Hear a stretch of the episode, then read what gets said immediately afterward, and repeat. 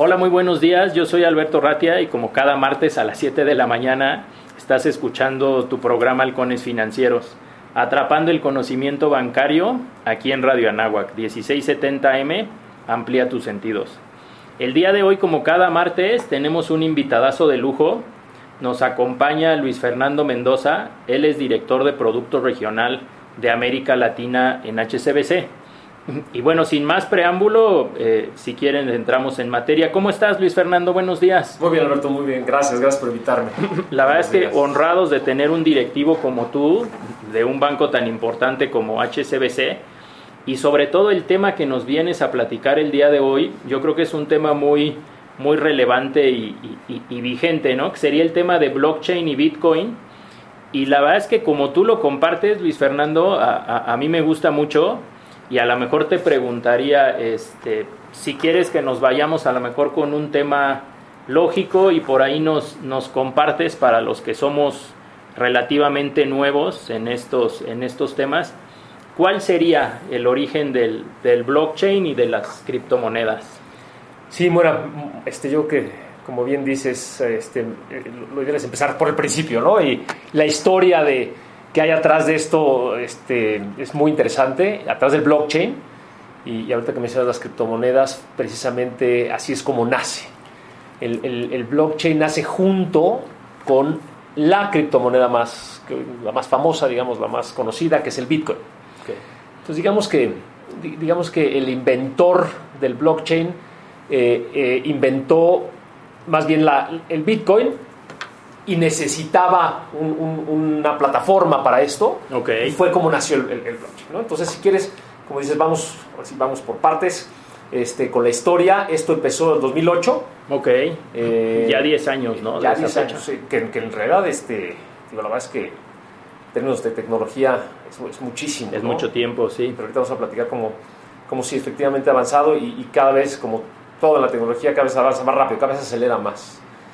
Este, en 2008 este señor, un señor que se llama Satoshi Nakamoto, ok, ¿no? Este, es un tema bien muy curioso, ¿no? De, esta parte curiosa que Satoshi Nakamoto nadie sabe quién es, nadie sabe si no sabe a ciencia cierta si es una persona, si es una corporación, si, si son muchas eh, personas, es un misterio.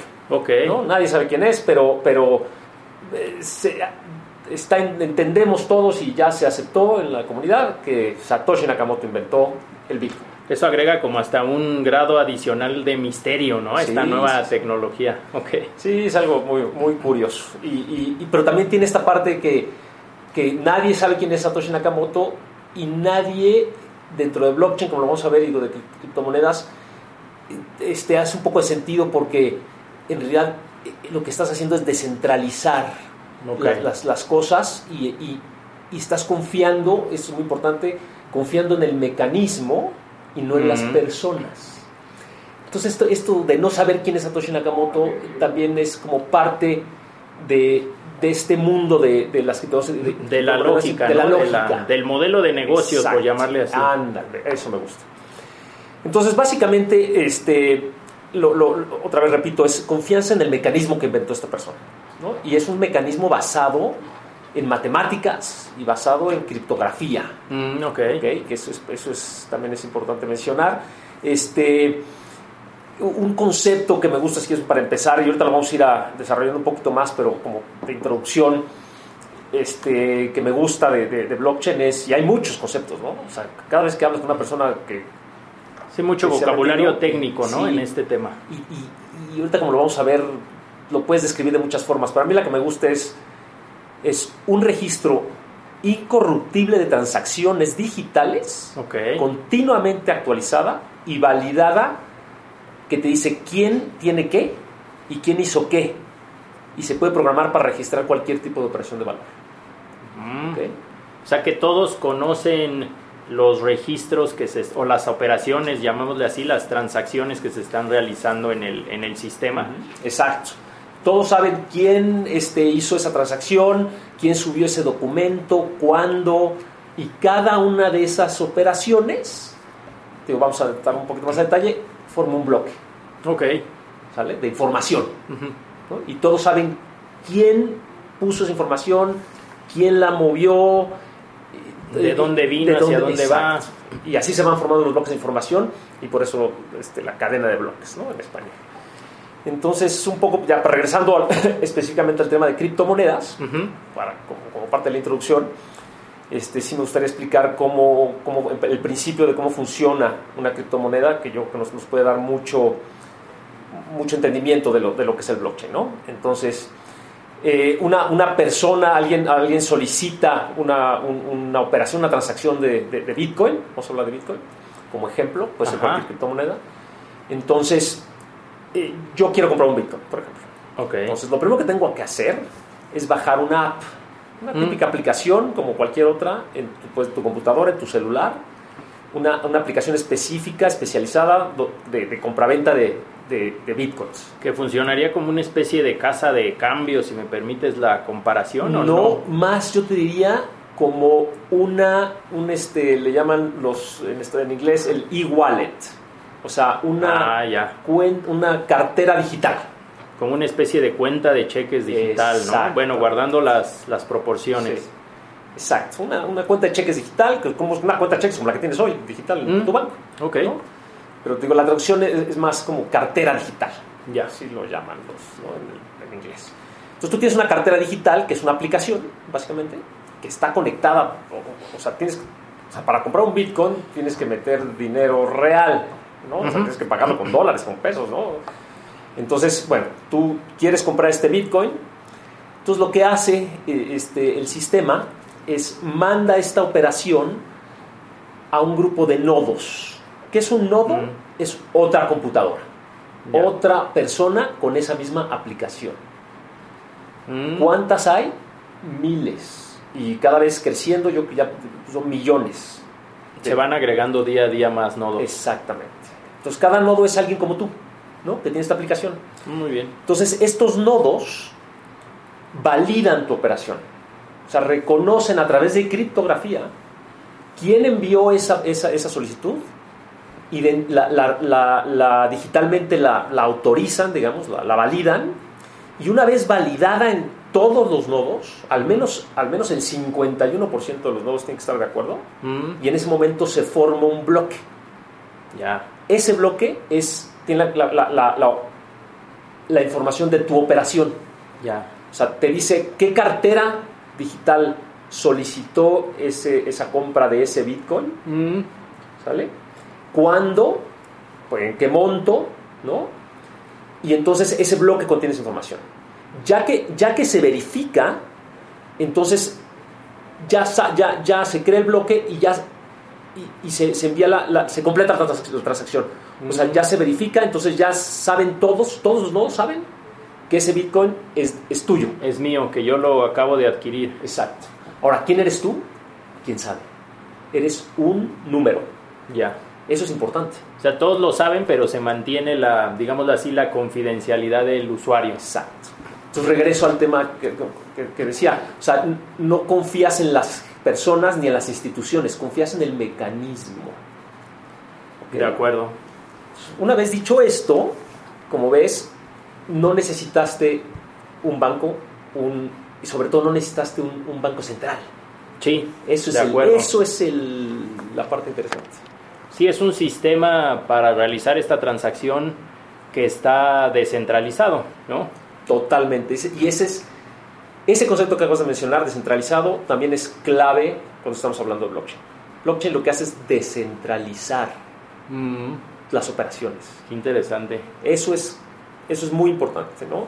Entonces, un poco ya, ya habiendo dicho esto, ¿no? Este, yo, y para, y para no dejar, digamos, coja la, una, la, parte de las criptomonedas, el concepto de criptomonedas, para los, los, los que nos escuchan, es importante este, hablar de los famosos mineros.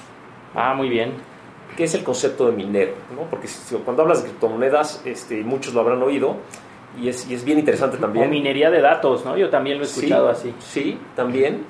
Pero aquí a mí me gusta, a mí me gusta el ejemplo que, que se me, yo me lo imagino en la cabeza perfectamente como una, una literalmente una este, cueva o una, una mina de, oro digital. Ok.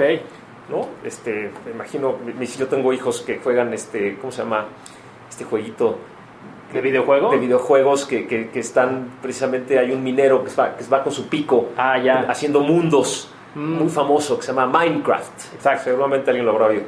Pues cuando veo a mis hijos jugando eso, me imagino perfecto a Satoshi Nakamoto diciendo, esto es lo que, así voy a crear Esa va a ser la lógica Ya, del exacto, sistema. exacto. Mm, me imagino perfecto. Entonces, por eso el nombre minero, porque entonces lo que, lo que hace Satoshi Nakamoto, lo que hace, lo que hace eh, Bitcoin es crear esta mina digital y necesita que haya alguien atrás, o sea, estos mineros, descifrando un rompecabezas digital para extraer los bitcoins. mm, ya. ¿ok? Entonces estos mineros están a través de, otra vez, otra vez, pensemos, todo esto es digital. En, en este mundo que estamos hablando no hay nada físico más que tu computadora o tu, o, o los, este, o tu celular. El ¿no? hardware, El por llamarlo de hardware, alguna manera. Nada más. Ajá. Todo lo demás pasa de forma digital. Entonces él, él creó una base de, de- de criptografía muy, muy, la verdad es que genial, Mm. genial, muy, muy elaborada.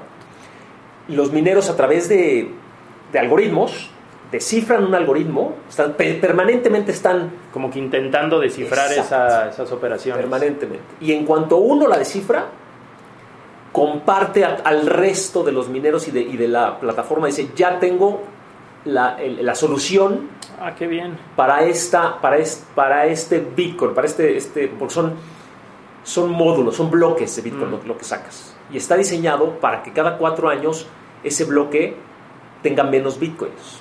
A poco a poco se irá acabando el, mineral, por decirlo así, Correcto. o resolver ese rompecabezas.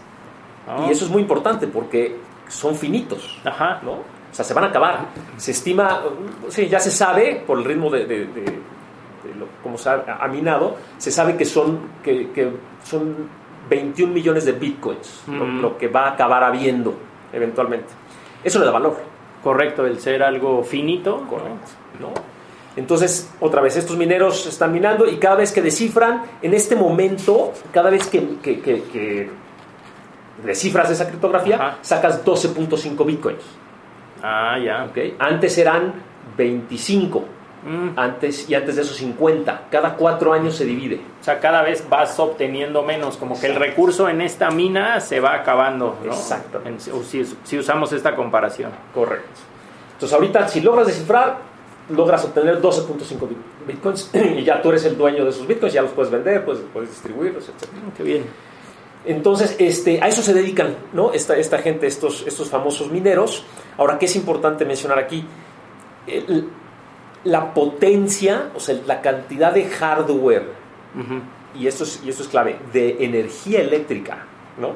Que necesitas para eso, cada vez es mayor. O sea, no, no te sirve una computadora casera porque se te va a fundir si la pones a hacer este proceso de minería. Es correcto. Y ahí viene un tema muy interesante. Al principio, cuando nació, lo podías hacer con tu computadora casera. Ah, Pero precisamente el- la lógica detrás de esto es que se fuera complicando, porque si tú en tu com- com- computadora casera pudieras extraerlos todos, pues otra vez le quita valor. ya se te acabó. se te acabó comillas, y ¿no? entonces ah, es muy fácil sacarlos, muy fácil obtenerlos, entonces pues no vale tanto.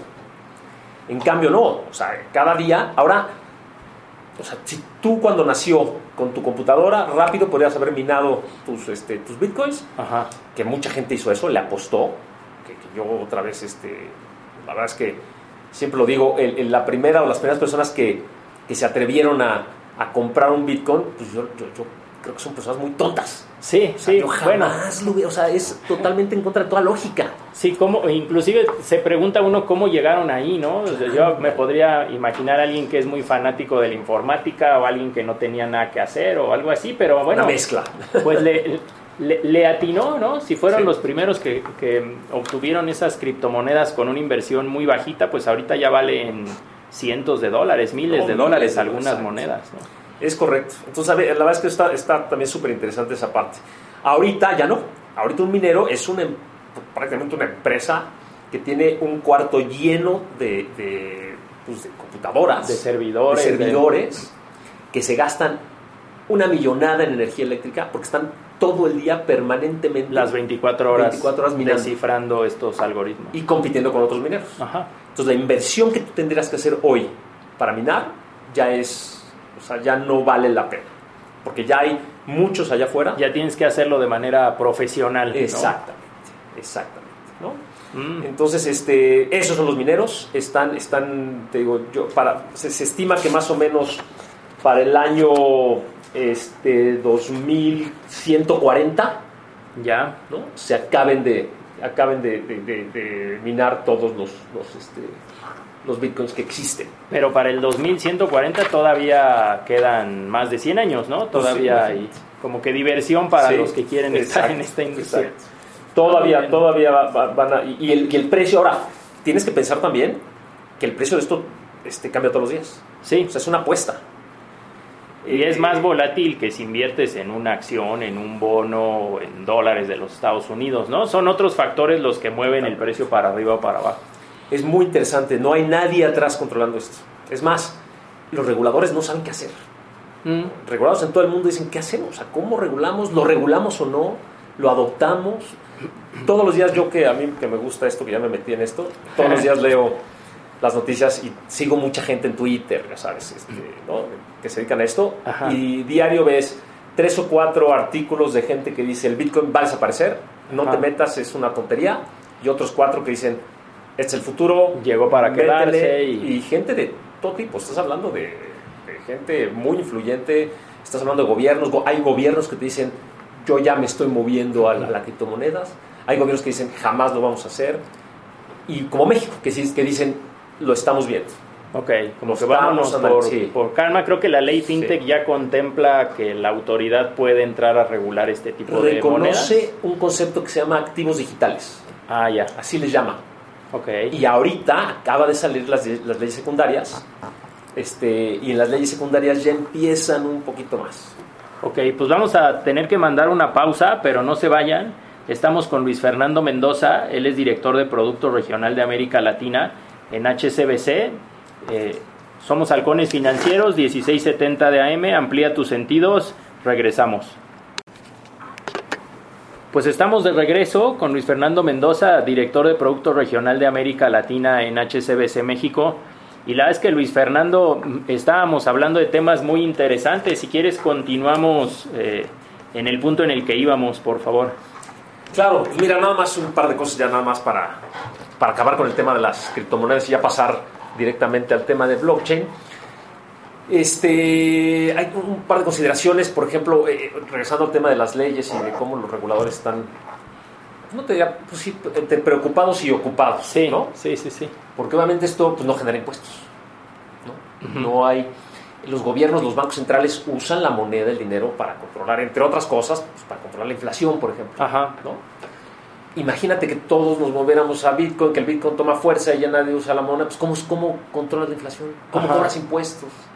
Entonces, un tema súper Sí, interesante. pierde, o pudieran pensarse que pierden algunas herramientas de control económico, monetario en una economía. Totalmente. Entonces, entonces la verdad es que, es que los reguladores y, y- y el- los economistas, ¿no? los grandes economistas, pues tampoco no puedes, no puedes prohibir o, o frenar el desarrollo tecnológico y estas nuevas ideas, pero tampoco puedes permitir que simplemente dejarlas ser Ajá, y libres y que se autorregulen Exacto. y que todos se comportarán de manera correcta. Entonces estamos viviendo una etapa bien interesante que nadie sabe cómo va a terminar, no sabemos en qué va a concluir esto, pero, pero es- todos los días hay discusiones a nivel global de cómo este, la mejor manera de, de, por un lado, de promoverla y por otro lado, de regularla. regularla o Y, y eso es bien interesante porque eso nació precisamente para, con la idea de, de, no, de no estar regulado.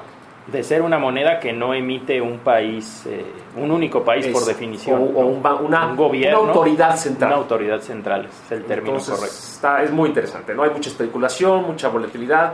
Otra vez, sigue siendo una apuesta muy grande, como lo comentamos.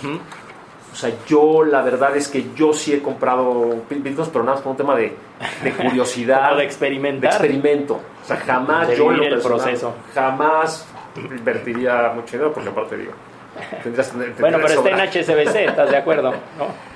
No, está muy interesante, pero, Ahora sí que, habiendo dicho todo esto, si quieres, yo creo que pues ya podemos, este, con este concepto base, ¿no? de, de, lo que es la criptomoneda y cómo nació el blockchain y por qué nació, ya podemos este, hablar.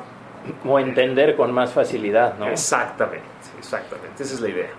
Ahora, ya, ahora, e, ese es el uso que se, que se, con el que se inventó, pero una vez que los, los, la gente, los técnicos y la gente que se dedica a este tema de la tecnología entendió la funcionalidad que hay atrás del Bitcoin, se les abrió el mundo.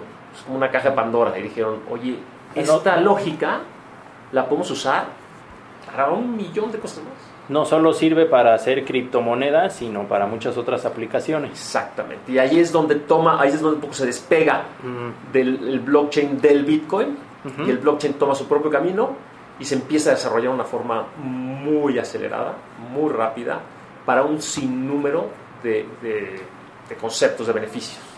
Mm. Ahora, ¿qué es ahora sí el, blockchain? Ya, ya, dijimos un poco, ¿no? La, la primera, la primera, este, el primer concepto que, que me gustaba, pero yo creo que vamos a desglosarlo un poquito, ¿no? Un poquito más. Este, son, son registros limitados en bases de datos que nadie puede modificar.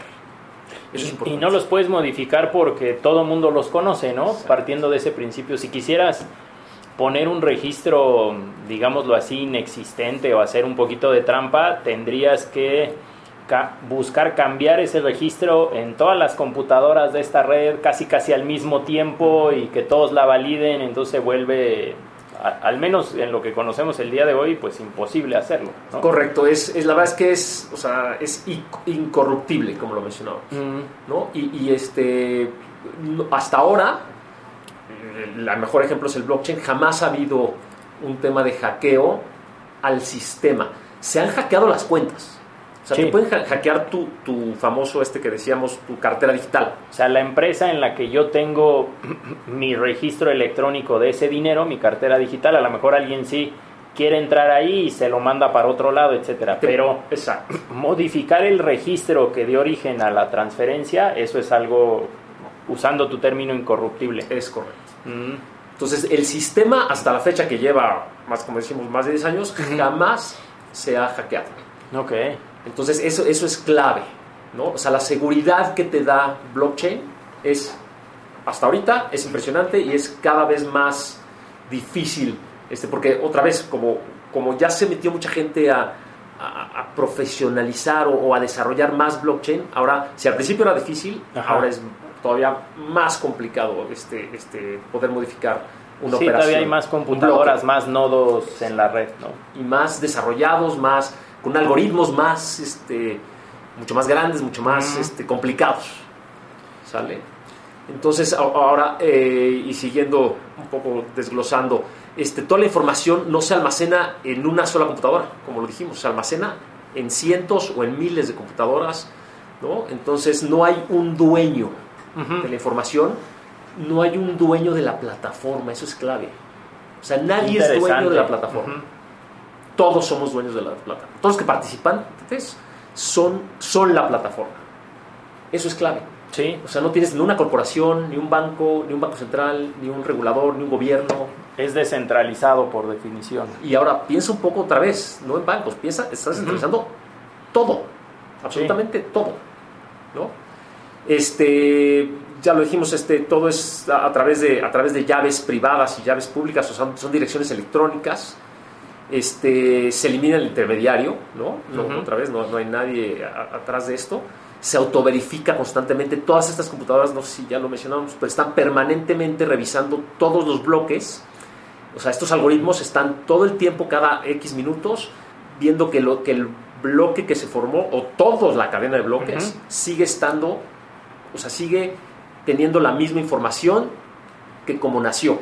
O sea, tú puedes ver desde el primer registro hasta el último registro. Exacto. Mm, muy transparente. ¿no? Entonces eliminas, también eliminas evidentemente cualquier papel, cualquier documento, todo lo físico se elimina, cualquier récord o cualquier este, título y documento, incluyendo la moneda física, mm. ¿no? se elimina. Este, todo se hace mucho más barato. Sí, porque todo es, electrónico. ¿no? Y es claro que es más barato porque otra vez, ¿no? como tienes una corporación atrás, o un banco central que tenga que cobrar por el servicio, pues entonces el, el- el- costo se vuelve, mm, o sea, se reduce de una manera impresionante. Sí. Ahorita Vamos a un ejemplo de, de lo, de lo que estamos haciendo nosotros en, en, HSBC, pero, pero eso es clave, ¿no? O, o sea, el, concepto también atrás de, de Satoshi Nakamoto es precisamente hacer las transacciones hacerle poder lle- llegar a más gente eh, los servicios. Mm. O sea, la- la- o sea, que Hacer cualquiera. extensivo este, estas funcionalidades. Exactamente, exactamente. Y este es clave mencionar que esto está en pañales. Mm. En pañales. O sea, está. El o sea, potencial que tiene todavía Exacto. es muy, muy grande. Es muy, muy grande porque ahora también se está involucrando, por ejemplo, todo el tema de, de- de inteligencia artificial. Ah, ok. Entonces, si, tú, si tú combinas blockchain con inteligencia artificial, o sea, imagínate. ¿no? O sea, la- las, este, la- la- el potencial gigantesco está el tema de Internet de las Cosas, el famosísimo Internet de las Cosas. Ujú. Entonces, ahora que empiezas a combinar todas estas cosas y que están en desarrollo, o sea, el- el- como dicen los, los americanos, el, el cielo es el límite. Ajá. ¿No? Miles de cosas que se pueden hacer. Todavía hay mucha colaboración masiva, o sea, hay mucha gente y muchas empresas que ya se, que le están, se han interesado en esto y, y traen sus propias ideas, ¿no? Entonces, gente que no te imaginabas, que no tiene nada que ver con, con las criptomonedas, dicen, oye, a ver, yo creo que para esto, me, me sirve para esto que yo hago. Ajá. O sea, los doctores, por ejemplo, este, títulos de propiedad, o sea, Ujú. muchas otras cosas, este, músicos, que dicen, no, yo quiero que, que mi música, este, compartirla, pero no con todo el mundo, que la gente sepa quién la hizo y, y que no se distribuya libremente, Mm. y etcétera, etcétera, etcétera. ¿No? Entonces, y otra, y, y- y al final yo como lo veo y lo que se, lo que se habla, es que tú, te tú imagínate cadenas de bloques, o sea, blockchains de, de diferentes industrias, y al Ajá. final va a haber una cadena de cadenas. Ah, ya. Las cadenas se van a empezar a conectar entre sí. Como una cadena integradora, por decirlo así, de Ah, todas las demás, pudiera haber. Entonces ya te empiezas a meter en temas de ya de película de ciencia ficción. Sí, sí, suena No. como a ciencia ficción actualmente. Sí, es bien interesante. ¿no? Y ahora, este, yo, un tema muy importante cuando, cuando hablamos de blockchain, este, que, que hay, que, que hay que mencionar, y- ya un poco aterrizando a lo que estamos haciendo en HSBC, hay básicamente, básicamente dos tipos de, de- de- de tipos de redes o de blockchains, que es la abierta y la cerrada. La abierta es la pu- o pública y privada. Ya. La pública o, o, este, es la que platicamos, el ejemplo perfecto es la de Bitcoin, Ajá. donde cualquiera entra, ¿no? Estamos hablando de monedas, Ajá. donde quieres que todo el mundo participe entre más grande mejor. Ya. Esa es la típica pública. Otra pública puede ser registros públicos de la propiedad, por ejemplo, Mm. ¿no? Donde quieres que todo el mundo sepa quién es dueño de ese terreno, cuándo lo compró, cuánto costó, desde cuándo es dueño, quiénes son los dueños anteriores, modificaciones que se hayan Sí, que la información terreno. esté disponible a todos los usuarios, ¿no? Todos los Exacto. interesados. Ese es un tipo, ¿no? y, y con todas las posibilidades que, que te imagines para de uso. Y las cerradas, que estamos, que estamos, que es- ahí, ahí te puedo mencionar un ejemplo perfecto que estamos haciendo, donde solo participan los interesados, o sea, quien tú quieres que participe. O sea, es esta misma tecnología, pero limitas quiénes son los que integran esa, no decirlo así, esa red, ¿no? Exacto. Entonces ahí te da otro mundo gigantesco de posibilidades. ¿no? Mm. Entonces, un muy buen ejemplo, y eso es algo que estamos haciendo nosotros en HSBC, por ejemplo, y yo personalmente, en, el área donde trabajo, que es comercio exterior, factoraje, este, comercio exterior, comercio interna- financiamiento al comercio internacional. Entonces, ¿quién estaría en, una, en esta red o en este blockchain privado? Estaría el vendedor, el transportista, que saca la, la, la, ¿no? la- mercancía El- de, de- Perdón, el vendedor llamémosle el exportador, el ¿no? ex- En este caso sí, pero Exactamente. ok. Correcto, el exportador. el- la empresa de transportes que va a llevar esa mercancía al puerto. El puerto mismo. Mm. La aduana. ¿no? Entonces, Servicio de aduana, servicio de aduana, El servicio de la grúa de logística que sube la mercancía y la pone en el barco. Que carga y descarga. La empresa naviera que va a llevar la, la- la, este, la mercancía hasta el otro lado. Y ahí se repite. Sí, como que va de regreso. Exactamente. Entonces estamos hablando, todos ellos, y a eso súmale, eventualmente ahí súbenle la aseguradora, una aseguradora que asegura este, la mercancía en diferentes puntos. Sí. Súmale el gobierno para temas de impuestos. Sí, de acuerdo. cobrar impuestos en, en, ciertos puntos. Este, otra vez, los bancos que vamos a financiar ciertas partes de, este, de esta transacción. Así hasta que llega a su, al, este, al destino final. Al importador o al comprador. Entonces tú lo que quieres y lo que estamos buscando es que todos ellos sean un nodo, parte de esta cadena. Y lo que va a pasar, lo, a lo que vamos a llegar, es que es una transacción en tiempo real. Ya. Y no, y no es, está basada en un sistema, sino el sistema es el blockchain. ¿Me entiendes? Hoy, y eso lo, y eso lo mencionamos mucho, el concepto que tenemos son, son llamamos islas digitales. O sea, yo banco, tengo toda mi, mi, oferta de productos digital. La naviera puede tener sus sistemas y su oferta de productos digital. Eh, la empresa de transportes, pero no, nos, no estamos conectados entre nosotros, pero para nada. Cada quien hace su... O sea, el cliente entra, me pide mi carta de crédito, mi financiamiento a través de mi sistema digital y ya. Y hasta ahí. O sea, cada quien tiene sus servidores y su aplicación para los clientes y la maneja como hasta ahora. Exacto. Lo que queremos es todos subirnos a una aplicación de blockchain. Entonces ya no va a haber, ya el sistema de HSBC ya es, ya no, ya deja de tener relevancia y es un solo sistema donde todos entran y todos y todos aportan lo que tengan que aportar en el momento que lo tengan que hacer de forma inmediata, automática, en tiempo real, y todos conocen las transacciones, en qué paso va la mercancía y todos lo van actualizando al mismo tiempo, como para que alguien no pueda decir, ah, no, la mercancía todavía no ha salido. esto entiendo que vendría, y te lo pregunto porque tú eres el experto, no sé si a sustituir o a complementar el proceso de cartas de crédito comerciales que actualmente se utiliza. Totalmente, o no sustituir, pero es una nueva forma de hacer cartas de crédito. De hecho, ya hicimos nuestra primera operación en blockchain de cartas de crédito. Ah, wow. ¿no? Ya, ya hicimos la primera prueba, estamos haciendo, ya, después de eso ya, ya hemos este, hecho muchas, pero una, operación, una típica operación de carta de crédito que, que tarda, nos, te diría, unos entre 5 a 10 días, sobre todo por, la, por el viaje de la documentación. Sí, porque el, el físicamente el papel tiene que ser trasladado del origen al destino y el banco hace un proceso, digámoslo así, semi-manual para revisar y autorizar. Esto, todo eso se digitaliza, mm. ya ni siquiera son documentos, son, es información, son, son bits que viajan. Es información y la operación la hicimos en dos días. Ah, wow. En dos días y la idea es hacerla en 24 horas. Y, entre comillas requieres menos el proceso, o más bien la, intervención del ser humano al momento de revisar, porque todavía puedes automatizar más la, la, ¿cómo se llama? la operación. Totalmente, y si necesita menos gente, esa es otra, otra plática. si ese es otro tema. Es otro tema. Pero bueno, sucede así en el tema de, aumento de la productividad normalmente. Así es. Entonces, este, ya estamos haciendo pruebas importantes, este, ya estamos invirtiendo. Los bancos hemos invertido en fintechs, que es otro mm. tema también, este, hablar de fintechs, pero bueno, las fintechs están muy interesadas, entre otras cosas, en, esta, en este tipo de operaciones. Y nosotros hemos, hemos puesto capital, muchos bancos, porque a mí, no, a mí, a nosotros como HCBC solo no nos sirve de nada que solo HCBC tenga un invierte se conecte en blockchain, correcto. O sea, necesitas que todo el mundo se conecte. Entonces, varios bancos invertimos, le pagamos, por ejemplo, a, IBM o a otras empresas que se dedican a esto para que nos creen una plataforma de blockchain para que todos la usemos y desarrollemos mm. juntos. ¿Sale? Entonces, está poco a poco.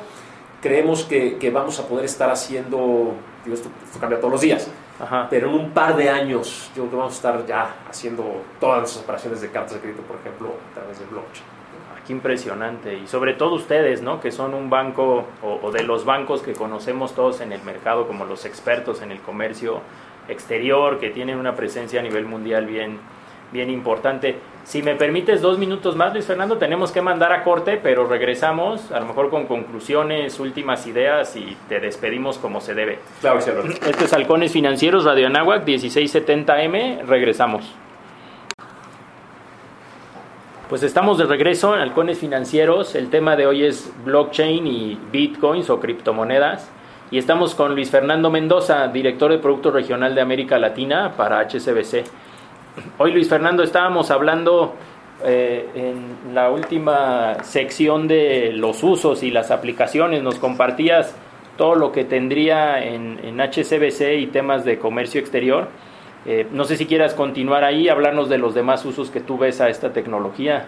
Sí, yo creo más un poco para concluir, yo que bien interesante para, para los que nos escuchan, este, lo que estamos viendo, eh, en dónde estamos viendo mayor desarrollo, y es, la verdad es que es bien interesante.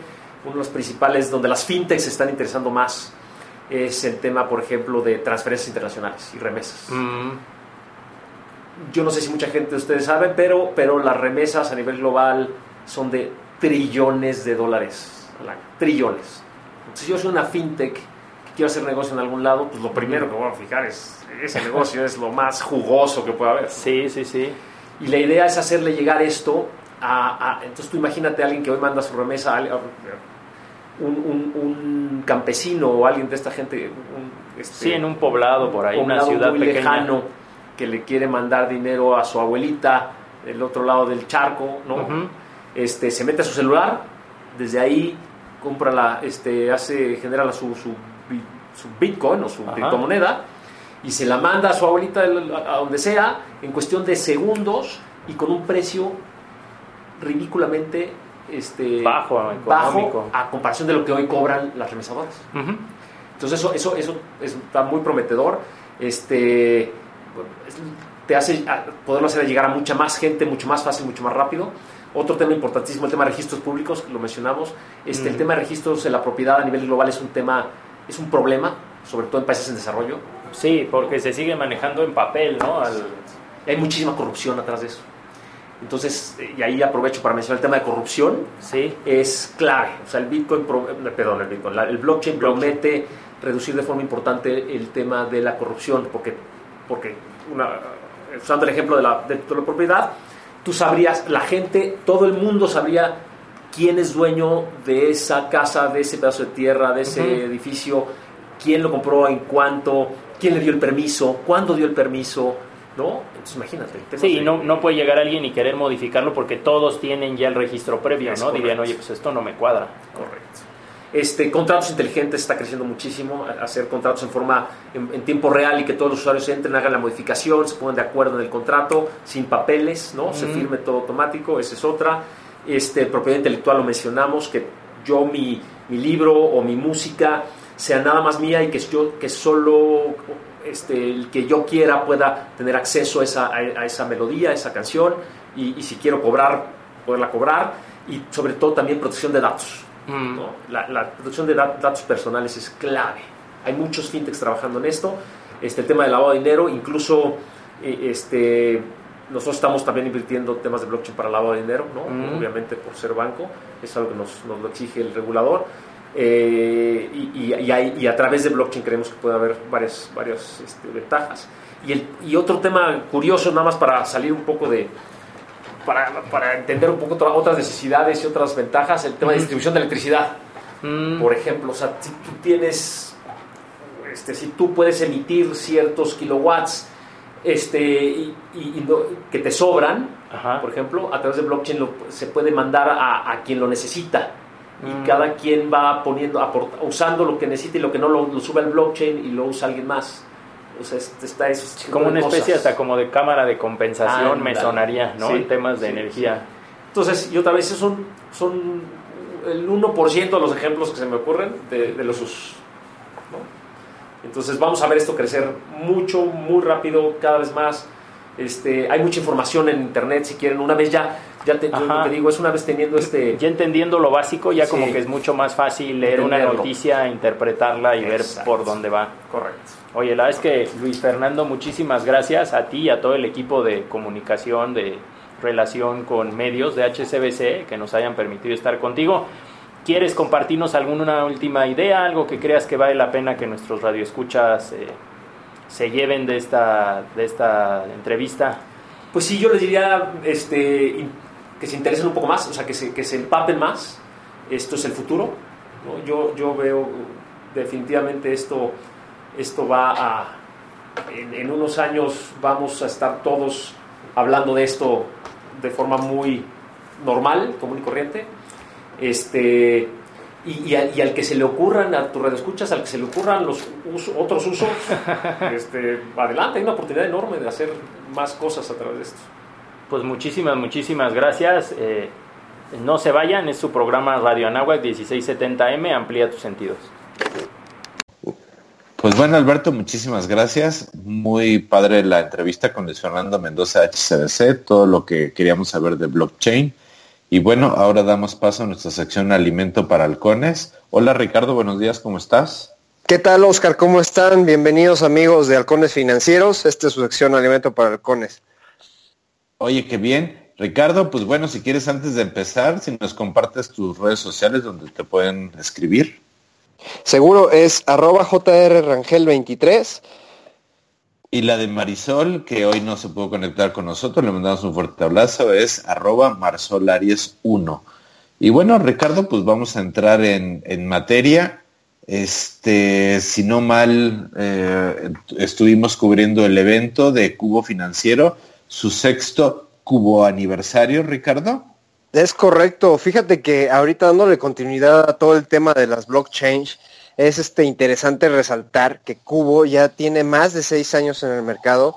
Ellos son una empresa financiera, ¿no? Que está innovando las finanzas en México de todo lo que es el tema de crowdfunding. Ellos, pues vaya, ya tienen estos seis años, ahorita ya con la ley fintech, pues este ya, ya le dieron más este em, más crecimiento existe un mayor crecimiento porque pues hay que recordar que ahorita el sector fintech pues ya tiene el aval o el visto bueno de las autoridades eh, correspondientes financieras, ¿no? Entonces, pues ya no es así como que te estás metiendo tú a invertir o a sacar un crédito en una eh, zona oscura, ¿no? O lo que les dicen los black markets, ¿no? Los gringos. Entonces, es algo muy sustentado que tiene todo un trabajo de 150 personas atrás, que tiene la ideología de unas finanzas éticas de apoyo a, las personas, ¿no? Ellos eh, promulgan mucho, Vicente Fenol, que es quien liderea todo este proyecto, eh, promulgan mucho que las personas, proyectos de personas para personas, ¿no?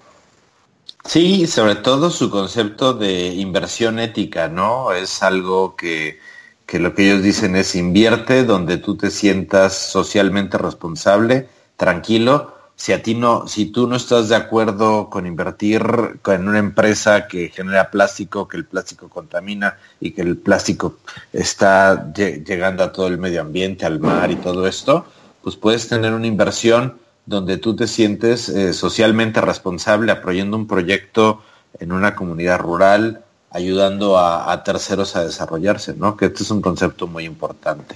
Y fíjate que ahorita interesante de lo de la comunidad rural. Ellos a, lo largo de estos seis años este, han apoyado sobre todo a la inclusión financiera, ¿no? Y pues vaya, tienen una penetración de mercado que alcanza, como tú dices, comunidades rurales que ahorita pues se pega mucho a lo que, lo que se, está buscando, ¿no? Apoyar a esas pymes, a esos sectores, a esos eh, pequeños empresarios, ¿no? Y que uno como inversionista, pues ya sabe a dónde se puede destinar o a dónde quisiera uno este, destina ese dinero para apoyar, ¿vale? No, y que con un teléfono celular puedes llegar a cualquier comunidad hoy en día. Hay que aprovechar esta bondad no solo para, para, para comunicarnos y para ayudar a desarrollar a la gente, ¿no? Es correcto, y te presumo quién estuvo ahí rompiendo el listón de las nuevas sucursales. Este, ah. estuvo, estuvo el presidente de la Comisión Nacional Bancaria y de Valores precisamente ahí, este, pues, liberando todo lo que es la, sucursal, la nueva sucursal de, Cubo Financiero. Oye, pues eh, eh, excelente. También vimos un, un, video que subimos a nuestras redes sociales. Un saludo de Vicente Fenol, que fue el director general. Y también pues aprovechar para mandarle un saludo a Javier Villazón, que es el director de operaciones y con el cual tuvimos la oportunidad de tener un programa con él, ¿no? Sí, es correcto. Es correcto y creo que tenemos, vamos a tener esta semana, déjame te presumo, esta semana va a estar muy, muy, muy movida porque vamos a tener el inicio de operaciones de Viva, la nueva bolsa de valores, ¿no? Y te presumo que eso va a ser el día miércoles. El día jueves vamos a estar presentes en la, nuestros jueves de bolsa, ¿no? Los jueves de bolsa de los cuales siempre tenemos el gustazo de tener a Alberto Maya. ¿No? Y vamos a estar cubriendo ahí el evento. Entonces, para la próxima semana vamos a tener una semana muy movida y yo creo que el próximo martes tendremos este operación ya de las dos bolsas y les vamos a dar los pormenores de esta de estos grandes eventos. Vamos a tener el próximo programa, este, ya poder tener operación de las dos bolsas. Esto es un hecho histórico, Ricardo. Nunca hemos tenido dos bolsas de valores en México. No, no, no, de, de, hecho siempre este, hemos operado con, la, con el grupo Bolsa Mexicana de Valores. Ahorita esto yo creo que es muy complementario, o sea, en, ningún momento, eh, vaya, se, está tratando de, contraponerlas, yo creo que va a ser algo muy complementario. Cada, cada una de las bolsas tiene a sus clientes y obviamente pues va, va a meritar el crecimiento de una inclusión bursátil, que es la que ahorita mucho México necesita para impulsar a las pymes y a los grupos empresariales, ¿no? No, excelente, ¿no? Y, como también se complementa los jueves de bolsa, donde Alberto Maya tiene toda una gran labor difundiendo, difundiendo lo que es la cultura financiera y la cultura de bolsa. Es más, si lo pueden seguir en su Twitter, yo estaba revisando su cuenta hace poco, estaba ahí de Stoker, perdón, Alberto. Pero la verdad, unos comentarios de cómo armar un portafolio, un portafolio agresivo, un portafolio moderado, un portafolio conservador, mucha cultura financiera y es parte de lo que buscamos, ¿no? La inclusión financiera, la apertura, que más gente pueda llegar a esto, ¿no? Es correcto, ya este programa pues tiene ese, objetivo, que todos los, nuestros radioescuchas tengan esa eh, cultura financiera y que lo que podamos aportar nosotros para que sea más abierto el tema financiero de inclusión bursátil, inclusión financiera, bueno, pues aquí estamos a la orden y como siempre en nuestras redes sociales, ¿no, Oscar? Pues claro que sí, repito, las redes del programa son arroba halconesfin o síganos en el Facebook, que estamos como halcones financieros ¿La tuya, Ricardo? Es arroba jrrangel23. Y la de Marisol es arroba marsolarias1. Pues Ricardo, el programa llega a su fin. Te agradezco mucho que hayas estado conmigo. Nosotros somos los halcones financieros. Estamos todos los martes aquí de 7 a, a 8 de la mañana en Radio Nahue 1670 AM. Amplía tus sentidos. Nos vemos la siguiente semana. Hasta luego, amigos.